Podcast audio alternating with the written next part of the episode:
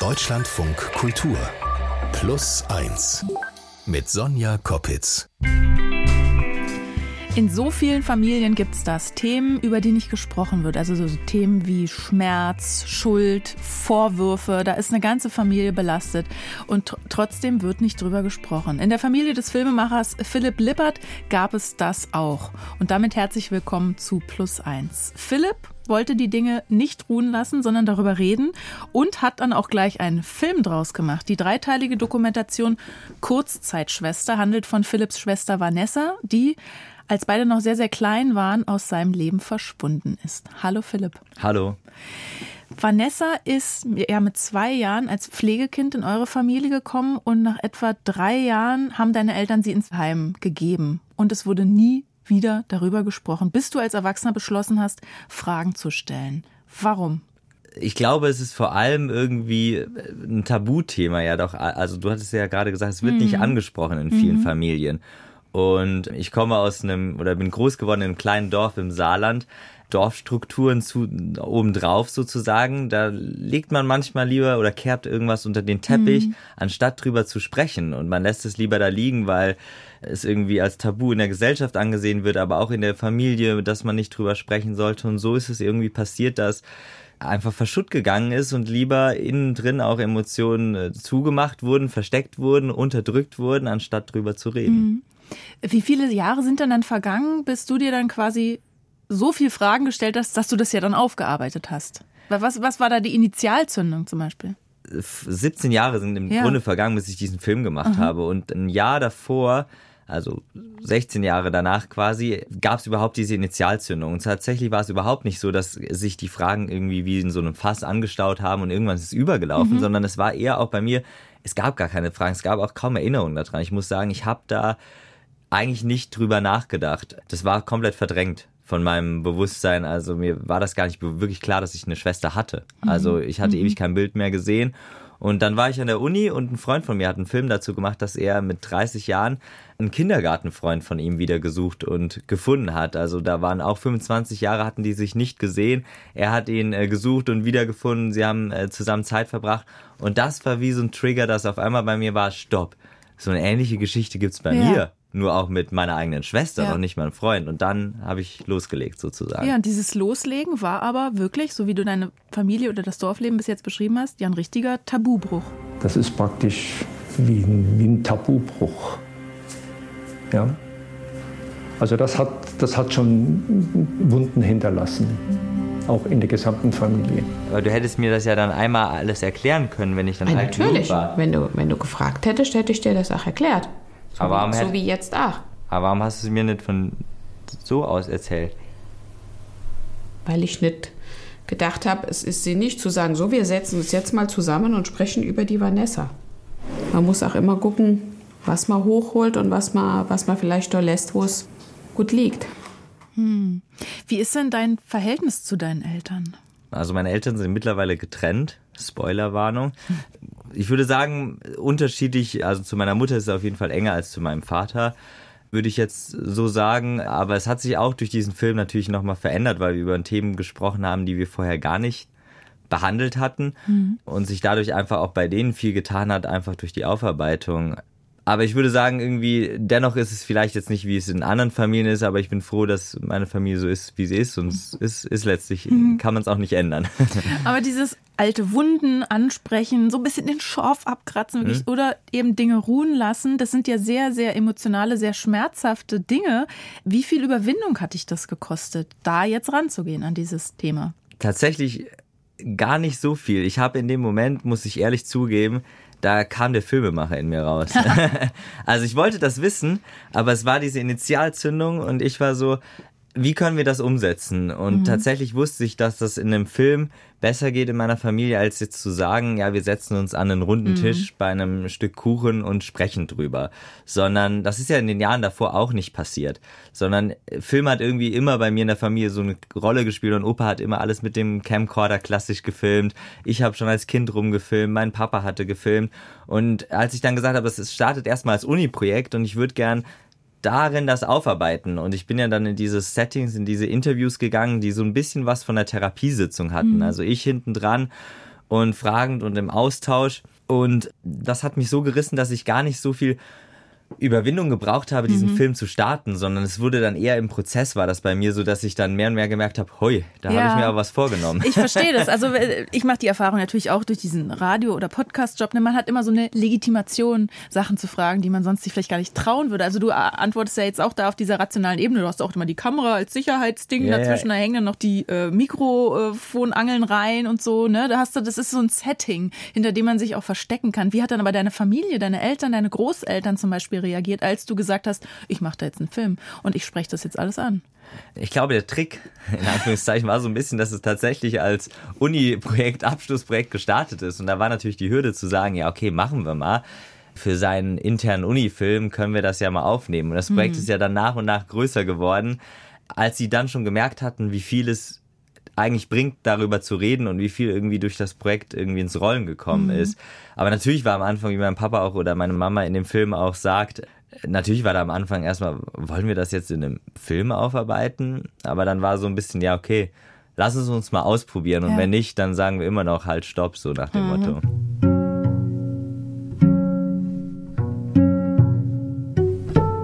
Gehen wir mal zum Anfang. Ich glaube, es war das Jahr 2000, als Vanessa zu euch gekommen ist. Um den Dreh. Um den Dreh. Genau. Wie, wie war das damals? Also warum haben sich deine Eltern entschlossen, ein Pflegekind aufzunehmen? Ich, ich meine, das vorweg als Disclaimer, ich spreche jetzt natürlich aus dem, was ich weiß mhm. und äh, für meine Eltern, mhm. was natürlich immer berücksichtigt werden soll.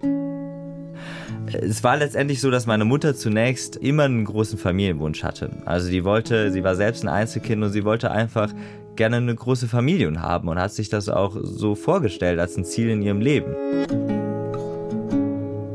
Und ähm, dann bin ich auf die Welt gekommen und ich war erstmal ein Einzelkind dementsprechend und sie wollte aber auf gar keinen Fall, dass es so bleibt.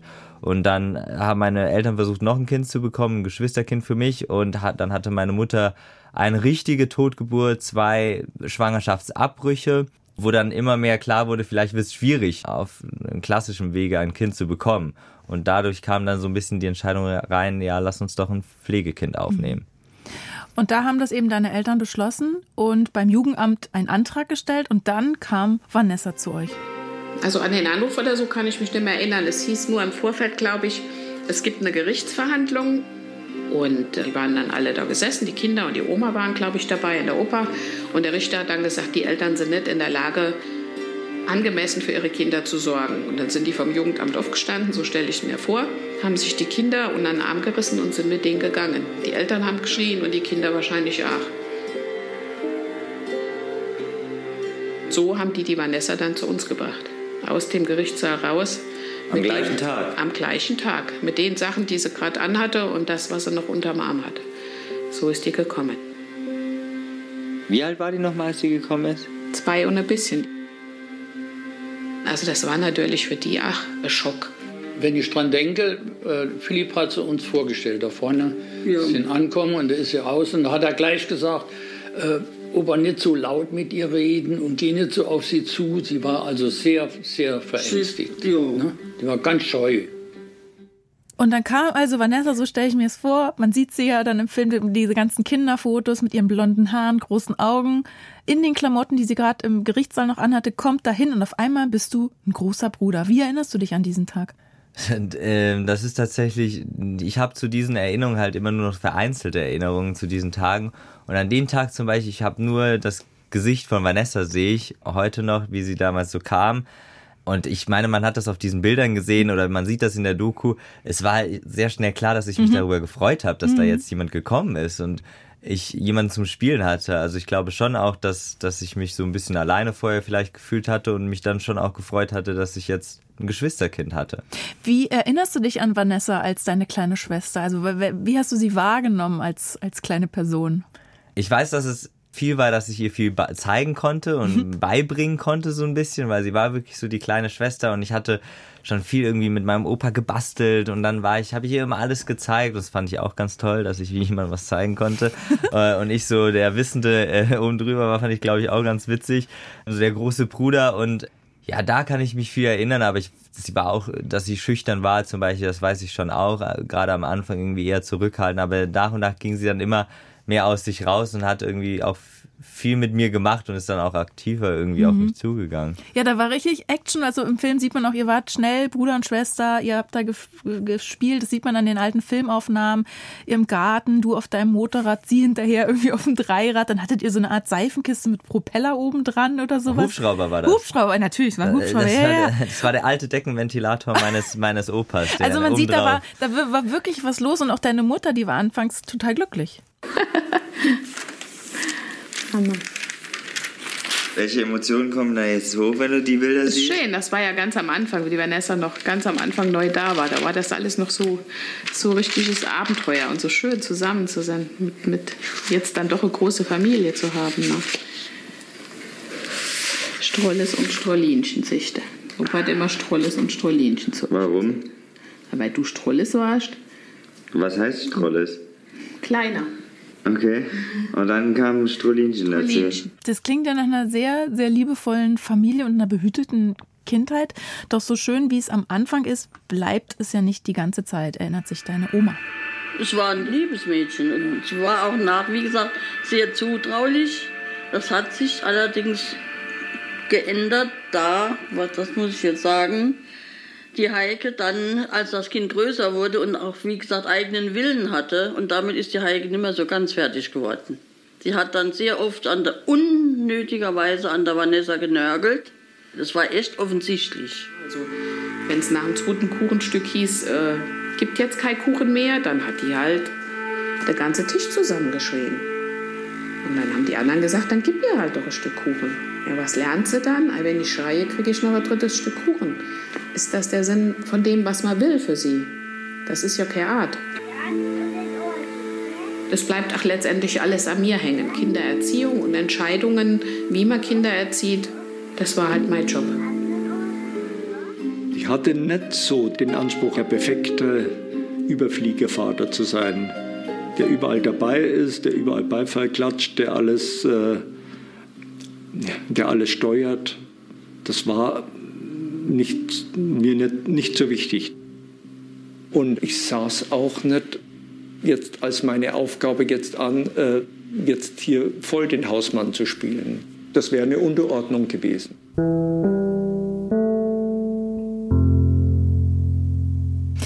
Wenn man das Rollenverständnis so hört, denkt man ja eher, oder ich habe dann überspitzt gesagt, so an die 50er Jahre gedacht, aber wir sind ja hier Anfang der 2000er.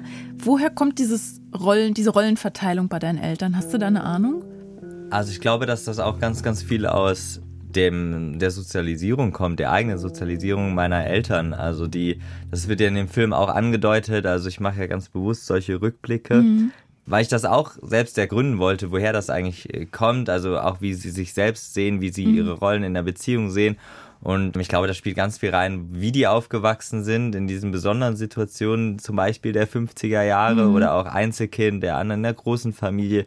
Und das ist, das wird dann mitgegeben über so Generationen und, und die Therapie oder Psychologie geht ja auch in die Richtung, dass Traumata oder Erlebnisse auch über Generationen dann mhm. weitergegeben können und sich dann in verschiedenen Formen manifestieren letztlich in Familien. Was hat das mit dir als Sohn gemacht, zu wissen, wie überfordert deine Mutter auch war? Ja, das das macht natürlich schon was mit einem und das lässt seine die eigene Vergangenheit so ein bisschen in einem anderen Licht nochmal mhm. ähm, aufkommen, weil man dann Momente in seinem Leben natürlich nochmal äh, durchgeht in seinem Kopf und dann so überlegt, ach so und so kann man das interpretieren jetzt aus einer Erwachsenensicht und man hat es sich ja eingespeichert so ein bisschen, ah so und so war das als Kind und man projiziert vielleicht auch vieles auf sich selbst oder sonst was und versteht das jetzt irgendwie ganz anders und das ist schon natürlich löst das was in einem aus und man hinterfragt sich, äh, sollte das so sein, wie will ich das vielleicht selbst mal irgendwann in einer mm. Beziehung oder in, in, einer Beziehung, in der ich bin, irgendwie äh, handhaben. Natürlich fragt man sich solche Sachen. Wie nimmst du da deinen Vater im Rückblick wahr? Also wie, wie viel Verantwortung hat er übernommen oder was waren seine Aufgaben, die er vielleicht erledigt hat? Mm, mein Papa hat sich halt eher so klassisch als die Versorgerrolle in der Familie gesehen. Also mhm. es war schon so ein klassisches, wie du es gerade angesprochen hast, Rollenverteilung, die vielleicht mit den verschiedenen Herausforderungen, die da ja jetzt mit reingingen, wie jetzt zum Beispiel diese Totgeburt und mhm. so weiter, die das halt so ein bisschen herausgefordert haben, dieses klassische Rollenverständnis, weil dann halt irgendwie auf einer Seite sehr viel war, aber der andere hat sich irgendwie da zurückgezogen und beide Seiten haben sich da sehr klar ihre Fronten irgendwie geklärt und Ja, ich, also natürlich hätte, fragt man sich heute, wäre es anders gelaufen, wenn beide irgendwie mehr aufeinander zugegangen wären. Mhm.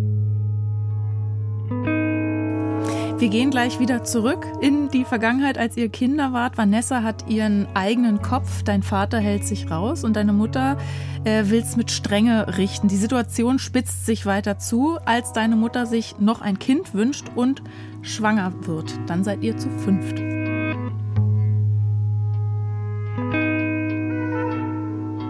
Deine Schwester Vanessa, haben wir eben schon gehört, ist im Alter von zwei als Pflegekind zu euch gekommen und drei Jahre später von deinen Eltern ins Heim gegeben worden. Welche Rolle spielt denn die Schuldfrage in eurer Familie?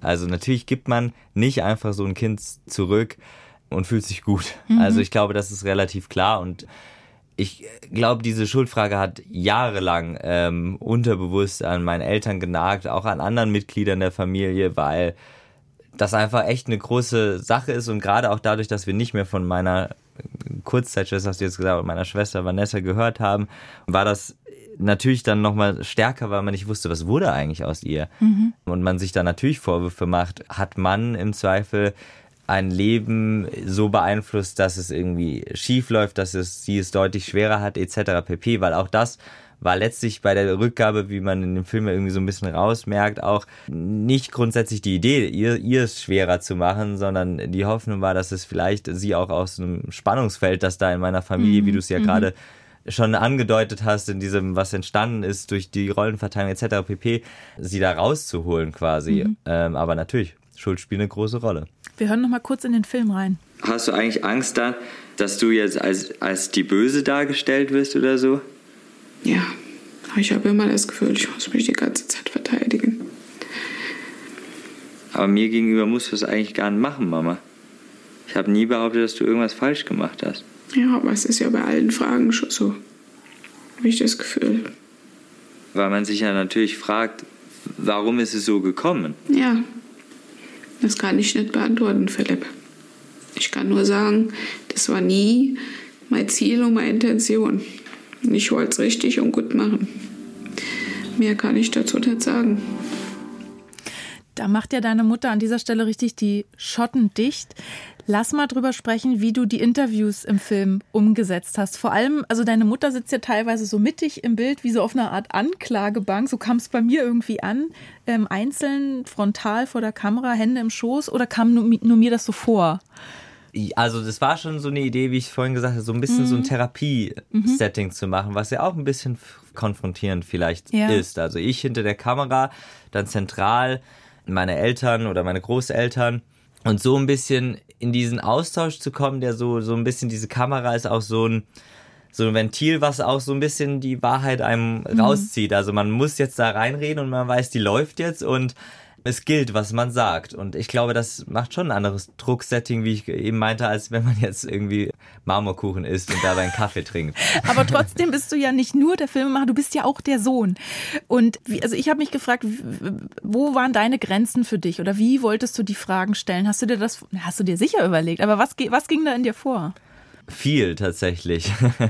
Was ich durch diesen Film so ein bisschen gelernt habe, war, ich habe da, ich war da sehr, sehr viel auch im Filmemacher-Modus natürlich war ich immer noch der Sohn und wollte das wissen, aber ich habe war viel im Verstand und mhm. habe gar nicht so viel auf mein, also ich habe gespürt, da passiert ganz viel mehr, aber war so, ich muss diesen Film machen, ich will mehr wissen, mhm. was ist da passiert, so ein Wissensdurst auch und die Emotion kam dann später mit einem Delay, also mhm. ich war dann im Edit, also im Schnitt später mhm. und da ist es so ein bisschen auf mich eingebrochen. Ich hatte dann auch 2021 eine Depression tatsächlich. Mhm wo viele Sachen hochkamen, einfach die durch den Film mit Sicherheit getriggert, Sachen, die, wie gesagt, im Unterbewusstsein war, weil ich noch nicht mal über meine Schwester was wusste, ja. die alle getriggert waren und dann auf einmal sind die so wie so eine Welle über mich drüber gefallen. Ja, das, das ist ja so viel, was du da aufarbeitest für deine ganze Familie, da kommen wir auch später noch drauf zu sprechen, äh, was du dann erstmal verarbeiten musst, wenn die Arbeit getan ist.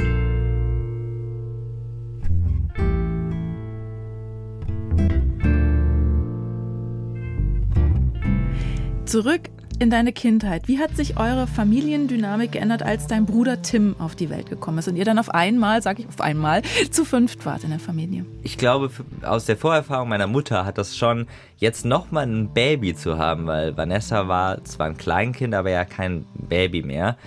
Das war schon für sie eine Herausforderung, einfach mit diesen Ängsten umzugehen. Es kann ja wieder was passieren quasi, mhm. weil es ist ja dreimal letztendlich ja. Äh, bei der Schwangerschaft schief gegangen und das hat schon die Dynamik ein bisschen verändert, dass meine Mutter halt einfach sehr, sehr viel Zeit auch auf das Baby natürlich verwenden musste. Aber da waren halt noch Vanessa und ich, die auch irgendwie viel Zeit brauchten und sie sich dann zunehmend umso mehr überfordert gefühlt hat, weil natürlich da auch wieder das Rollenbild mhm. und die, die Aufteilung meiner Familie letztlich auch reingespielt hat.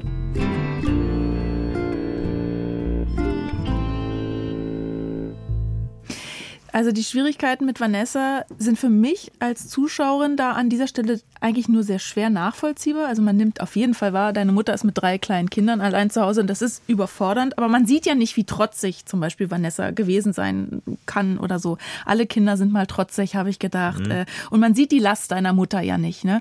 Und immer schwingt aber mit, dass es einen Unterschied gibt zwischen den leiblichen Kindern, dir und Tim, und Vanessa, dem Pflegekind. Allerdings ist es wirklich so, es war ein Unterschied zwischen dir und Vanessa. Ich habe das nicht gleich gesehen. Zum Beispiel äh, hat mich das gestört, wenn Vanessa bei uns im Elternbett war. Das war mir unangenehm. Ja? Also du, du hast ohne Probleme zwischen uns im Bett geschlafen. Aber bei Vanessa habe ich es nicht, war mir, das war ein Fremdkörper. Wie hast du das wahrgenommen? Wurde da ein Unterschied gemacht, der, den, den du bemerkt hättest? Ich habe halt natürlich gemerkt, dass es mehr Spannung gibt in der Familie mhm. und sich die Spannung auch an Vanessa ent, entlädt, weil sie vielleicht eben noch ein paar ein bisschen mehr Hilfe braucht und eben diese Spannung äh, sich da zusammenstaut. So, mhm. das habe ich schon gemerkt. Ich hatte aber auch viel diesen Eindruck, einfach, dass es auch viel einfach um, um Tim damals gegangen ist, logischerweise, wie gesagt, weil er ein Baby mhm. war und, und wie dann so ein bisschen hinten, hinten auch äh, runterfallen. Oder ich habe einfach gemerkt, dass, also als Kind merkt man dann schon, dass da einfach viel los war. Da war einfach viel los und viel Spannung, viel mhm. Stress in der Familie. So, es war nicht entspannt. Mhm. So. Die Situation wird ja für deine Eltern immer schwieriger. Es gibt viele Konflikte, hast du gesagt. Zwischen deinen Eltern ist dieser Rollenkonflikt eben. Deiner Oma passt es dann wiederum nicht, wie deine Mutter euch erzieht, mischt sich ein. Und dein Opa sieht, der, sieht die Familie eigentlich am Ende. Ich war überfordert. Ich konnte irgendwann auch nicht mehr gelassen oder locker reagieren. Das war alles immer noch einmal so, noch ein Tropfen, der, der irgendwann das Fass zum Überlaufen bringt. Und dann, dann läuft es nur noch über.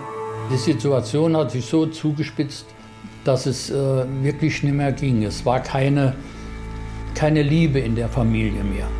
Würdest du das heute auch so sagen? Hast du das damals so empfunden?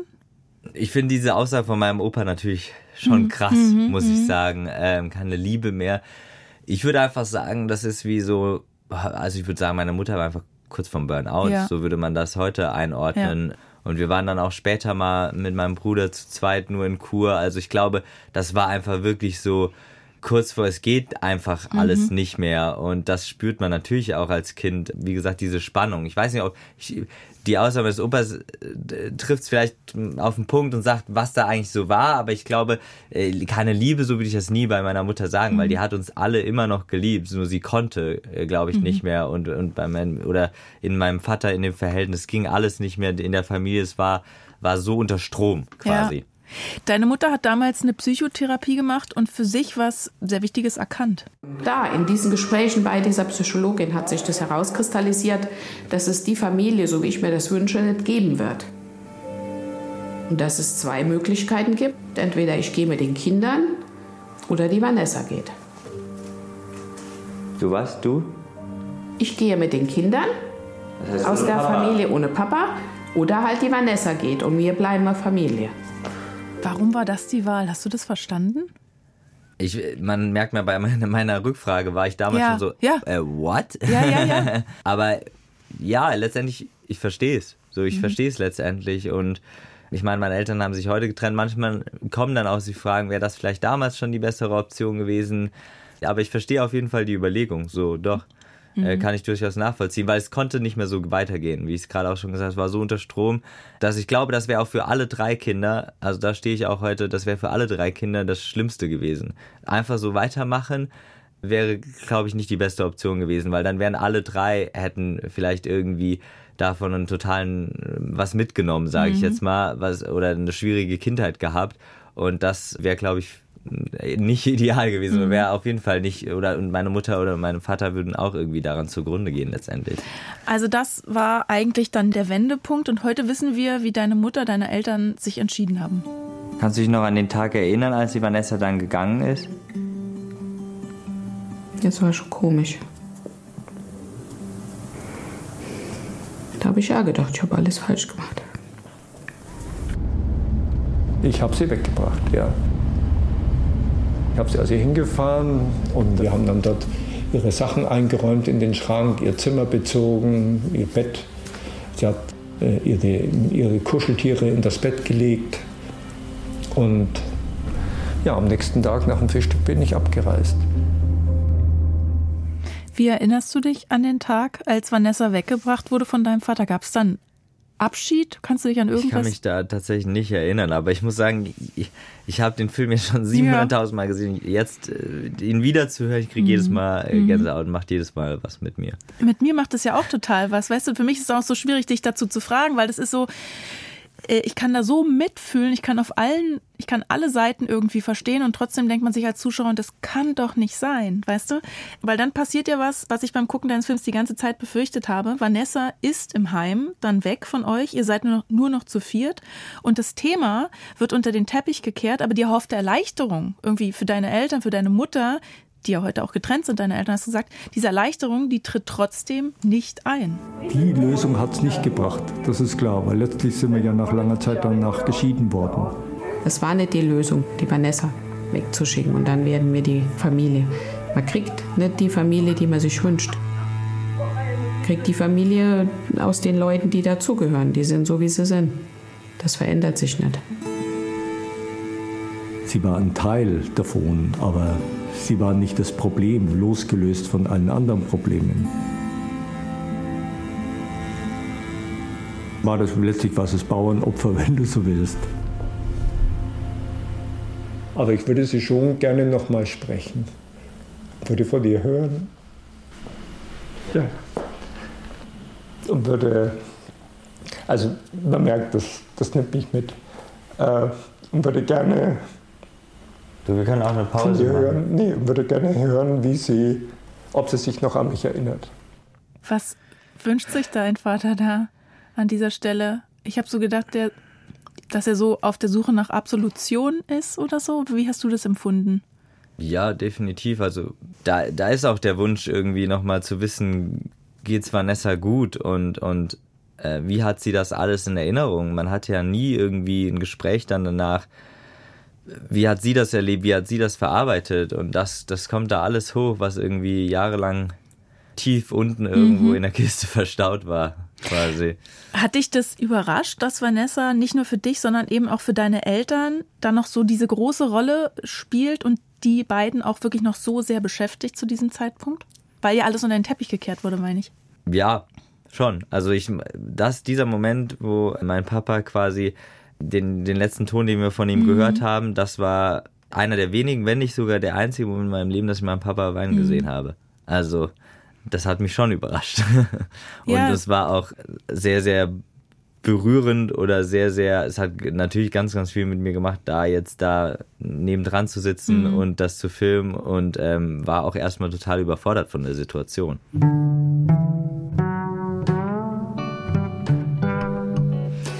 Du hast ja dann als Erwachsener, du warst so Anfang 20, glaube ich, ne, da hast du beschlossen, Vanessa zu suchen. Hattest du auch vor dem Filmprojekt schon mal den Gedanken daran? Ich mache mich jetzt los? Ich hatte tatsächlich mit zwölf Jahren oder so mal geguckt, ob ich sie bei Facebook oder sowas Aha, finde. Ja. Als Facebook noch der, der Ursprung aller, aller Suchen war irgendwie ähm, und hatte da irgendwie mal rumgesucht, aber da ist auch nichts groß irgendwie draus geworden, dass man sich mal wieder gesehen hat oder so. Ähm, da war einmal der Impuls und dann ist das wieder aber verschütt. Und deine Eltern? Da kam nie was von ja. auf meine Seite. Ich glaube, das war es ist so ein großes Trauma, so viel Schuld, dieses Paket, diese Last, das aufzumachen, wird umso größer, umso länger die Zeit vergeht, weil man irgendwie umso mehr Angst hat, was wartet da eigentlich alles auf einen, als wenn man das direkt irgendwie angeht. Glaube ich schon. Du hast aber dann eben als Erwachsener im Internet recherchiert, du hast Gemeinden und Jugendämter abtelefoniert, Anfragen rausgeschickt, noch und nöcher. Dann passiert es, du bekommst eine E-Mail von Vanessa und sie will dich wiedersehen nach 17 Jahren.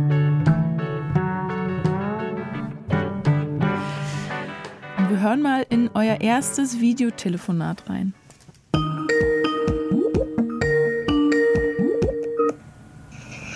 Hallo? Siehst du mich? Ja, nee, ich sehe dich nicht. Oh, warte. Hi, erstmal. Wie geht's dir? Gut. Was machst du gerade? Du hast den, deinen eigenen Film ja lange nicht mehr gesehen. Was macht es mit dir, jetzt das zu hören?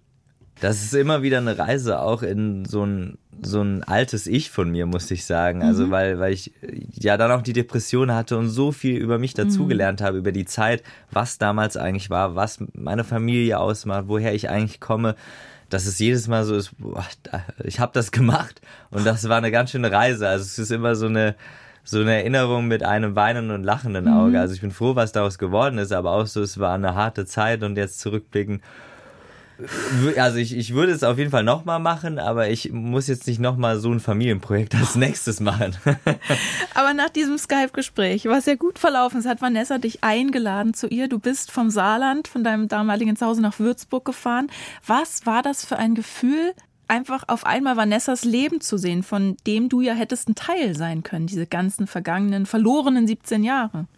Verrückt, muss ich ehrlich sagen. Also wir haben dann auch Zeit äh, zusammen verbracht, ganz viel und gesprochen und einer der Punkte war wirklich so, wie wäre unser Leben verlaufen, wenn wir zusammen gewesen wären. Ja. Also sie war ja die kleine Schwester, wär, hätte ich sie mit auf Partys genommen, so klassisch.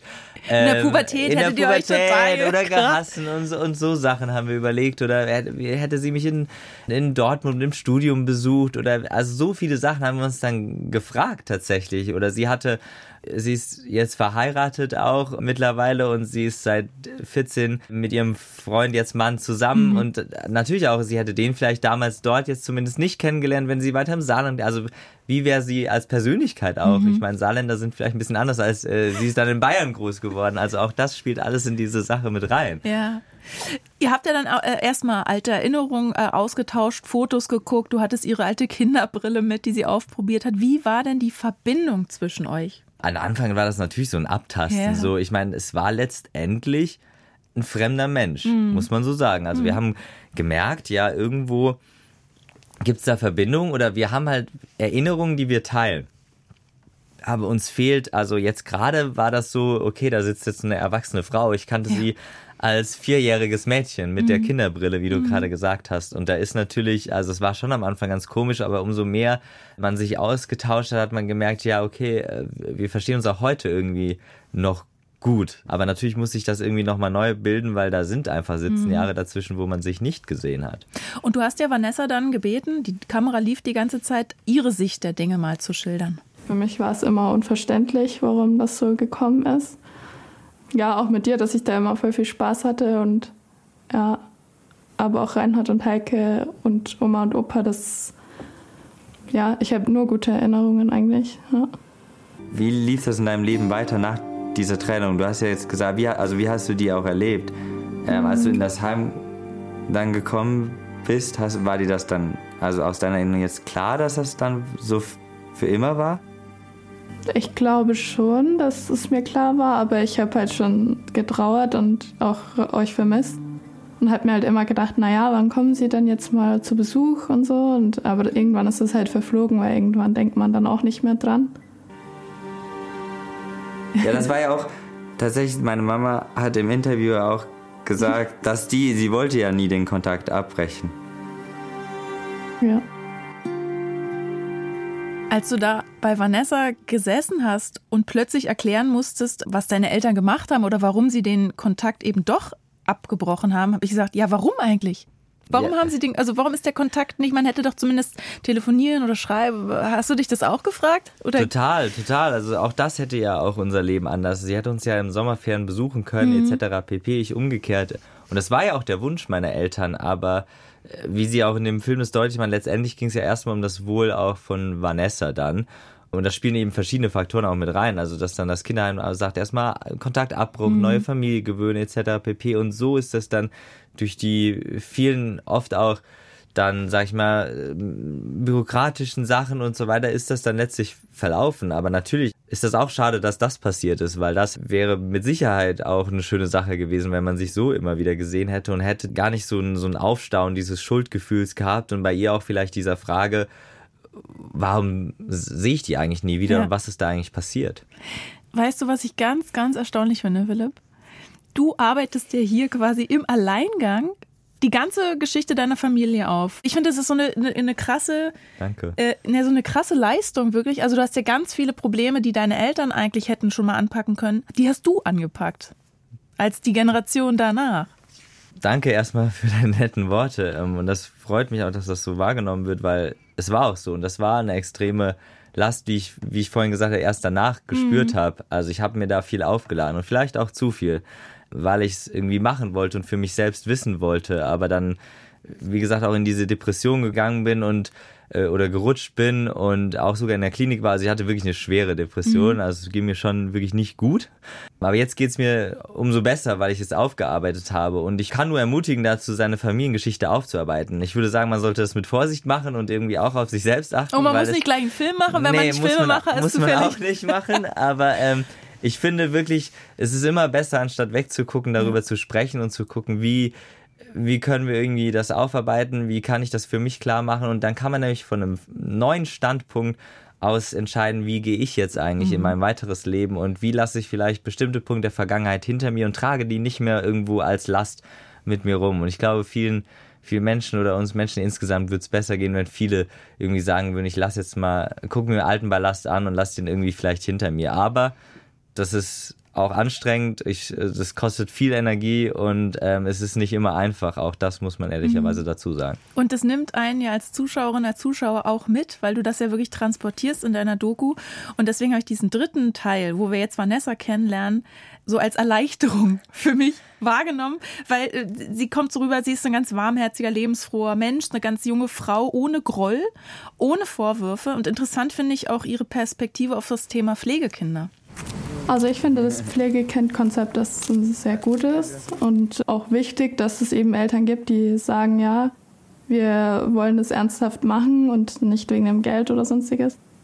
Und wenn es die nicht geben würde, dann wären die Kinder vielleicht alle im Heim. Und ich glaube, Pflegekinder, also dass man in einer Pflegefamilie ist, ist bei weitem besser, als im Heim zu sein.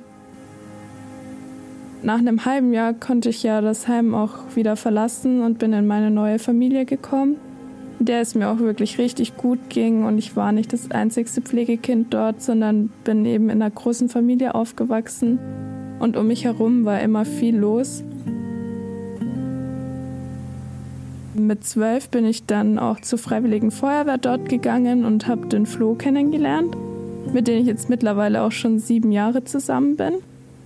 Und nach meinem Abitur sind Flo und ich dann auch in Würzburg zusammengezogen und ich habe ähm, schlussendlich soziale Arbeit angefangen zu studieren. Ich war wirklich so happy, das zu hören, weil ich dachte, oh Gott sei Dank, sie ist nicht traumatisiert, sie hat keine Bindungsstörung, sie führt ein ganz tolles Leben. Und du bist ja alleine davor gestiefelt, hast diese, deine Familiengeschichte so aufgearbeitet alleine. Dann haben deine Eltern und du, Vanessa, zu euch in Saarland eingeladen. Wie war denn das erste Wiedersehen mit deinen Eltern? Das war tatsächlich, kann mich, da kann ich mich noch sehr gut dran mhm. erinnern, weil es war ein warmer oder heißer Sommertag und wir haben uns zum Grillen im Garten getroffen und am Anfang war das schon komisch, muss ich ehrlich sagen. Also ich war ganz aufgeregt, ja. meine Eltern waren ganz aufgeregt, Vanessa und ihr Freund waren ganz aufgeregt.